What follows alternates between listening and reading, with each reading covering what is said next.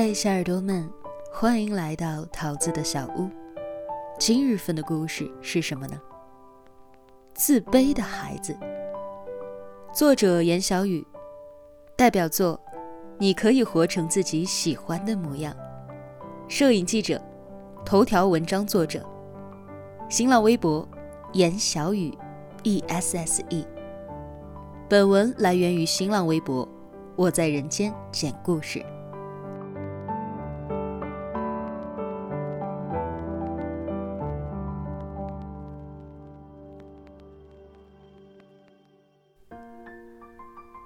自卑的孩子长大了是什么样子呢？我是从什么时候开始有自卑感的？已经记不起来了。小学坐了五年的第一排，毕业的时候撑起脖子来还只是到同桌的肩膀，人送外号“小不点儿”。上了初中之后，依然都没有逃过身高的厄运。在青春期郁郁葱葱的发育气氛里，我仿佛脱离了正常的心机轨迹，完全被身体机能遗忘掉了。而比小学更糟糕的是，我有了一个新外号，叫做“眼小个儿”，硬生生、赤裸裸的直戳人命门。每次校服发下来，总是要先送到裁缝铺去修剪裤腿才能够穿得上。和男生吵架，吵到脸红脖子粗，气得想揍对方。可突然发现，我需要蹦起来才能够和人家打个平手。去逛街买衣服，其他同学都进了旁边的潮牌店，只有我。还被老妈拉着去童装店买大码的衣服，穿上之后，滑稽的就像是一个冒牌的小矮人。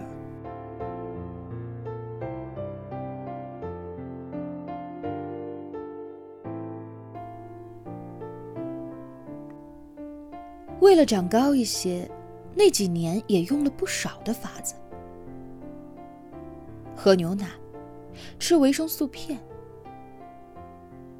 不知道老妈从哪里打听过来的偏方，说是排骨汤对青少年的身高有益，所以她愣是在小半年里天天都给我炖排骨汤，腻的我呀，从此以往再也不想听到排骨汤这三个字。直到上了高中之后，我的身高才后知后觉地追上了同龄人。但随之而来的问题是，营养补给不仅竖向拉伸了我的身高，也横向的带来了体重的增长。原本就圆润的脸、小眼睛、塌鼻梁，现在看起来更像是一张被踩过的土豆饼，让人瞬间就没了食欲。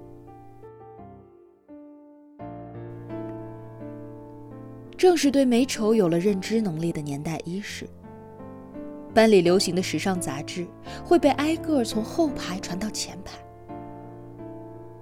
上面的插画偏日漫风，那些少女都有着尖尖的下巴、纤细的脚踝、棱角分明的锁骨和怎么看都让人觉得单薄心疼的背影。后桌的几位男生争着说他们喜欢的姑娘是哪款类型，我故意不屑的哼哼，然后继续低头，对着小镜子挤自己额头的痘痘。一不小心，镜子的反光照到了喜欢的男生脸上，引起了他的注意。对视的那一刻，我脸一红，迅速捋下了刘海。内心升腾起的欣喜、羞怯、害怕、恼怒，还有很多说不清道不明的情绪掺杂到了一起，使我憋屈的很。之后，我就再也没有理过那个男生，也再也没有在课堂上偷偷的照镜子的习惯。甚至一看到那种圆圆扁扁的小镜子，就会莫名其妙的生气。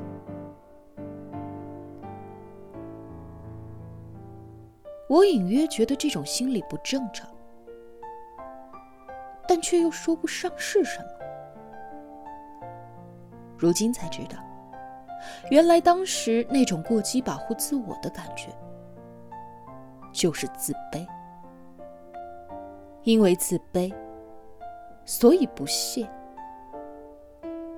因为太想要，所以干脆假装出一副无所谓的样子。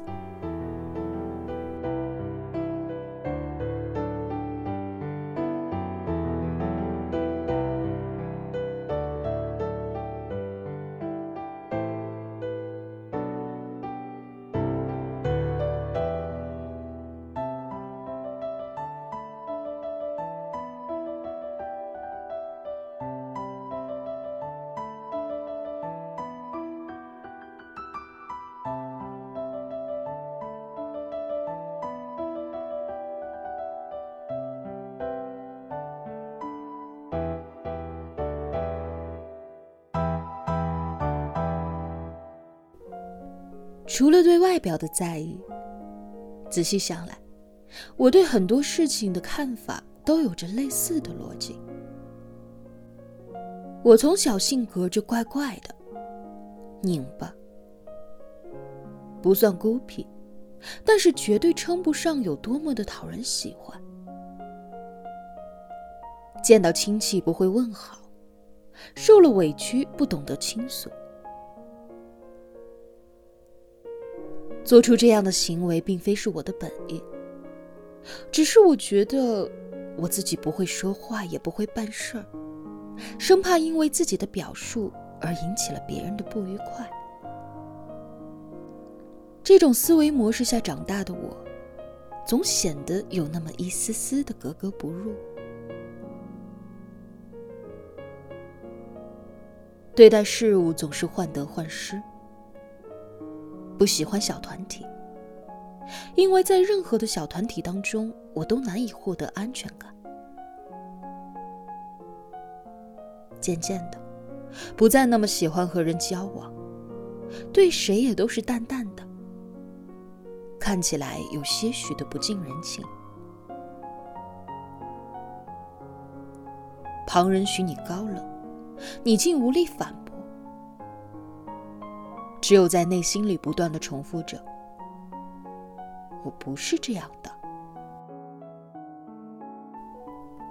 是啊，你明明不是这样的人。你有着比谁都炙热的好奇心，有着路见不平的仗义感，有着看到身边的人受伤，恨不得自己上阵带他杀敌，护他周全的善良。却学不会当面露出恰到好处的温柔。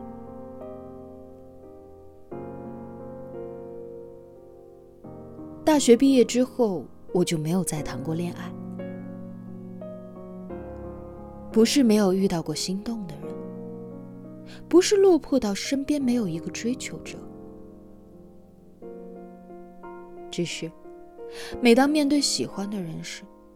我的内心里总有一种巨大的落差感，反复的弹跳。对方的一个眼神、一个动作、一个语气词，都会在我不由自主的抽丝剥茧之下，变得模棱两可。曾经有一个不错的男孩子说喜欢我，刚巧。我也喜欢他。经过几次约会之后，还属于朦朦胧胧的阶段。有一天晚上，男孩送我回家，走在暴晒过一天的马路上，仿佛踩到了软糯的果冻，空气里都是滋啦啦的甜蜜。男孩突然从身后掏出一束满天星来。那是我最喜欢的画，本来应该是水到渠成的桥段，可我却不知道为什么，满心感动之余，洋溢出了一股诡异的酸楚。这么好的男孩子，他为什么会喜欢我呢？我反复的剖析自己身上的各种性格特征，最后得出的结论是。他一定不了解我。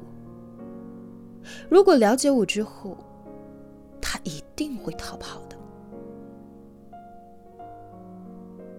与其最终不欢而散，不如趁早就做回朋友吧。对方被我这莫名其妙的逻辑击败，这段感情最终不了了之。所以，当今天。你再问我，自卑的孩子长大了会是什么样子呢？大概就是我这个样子吧，很丧。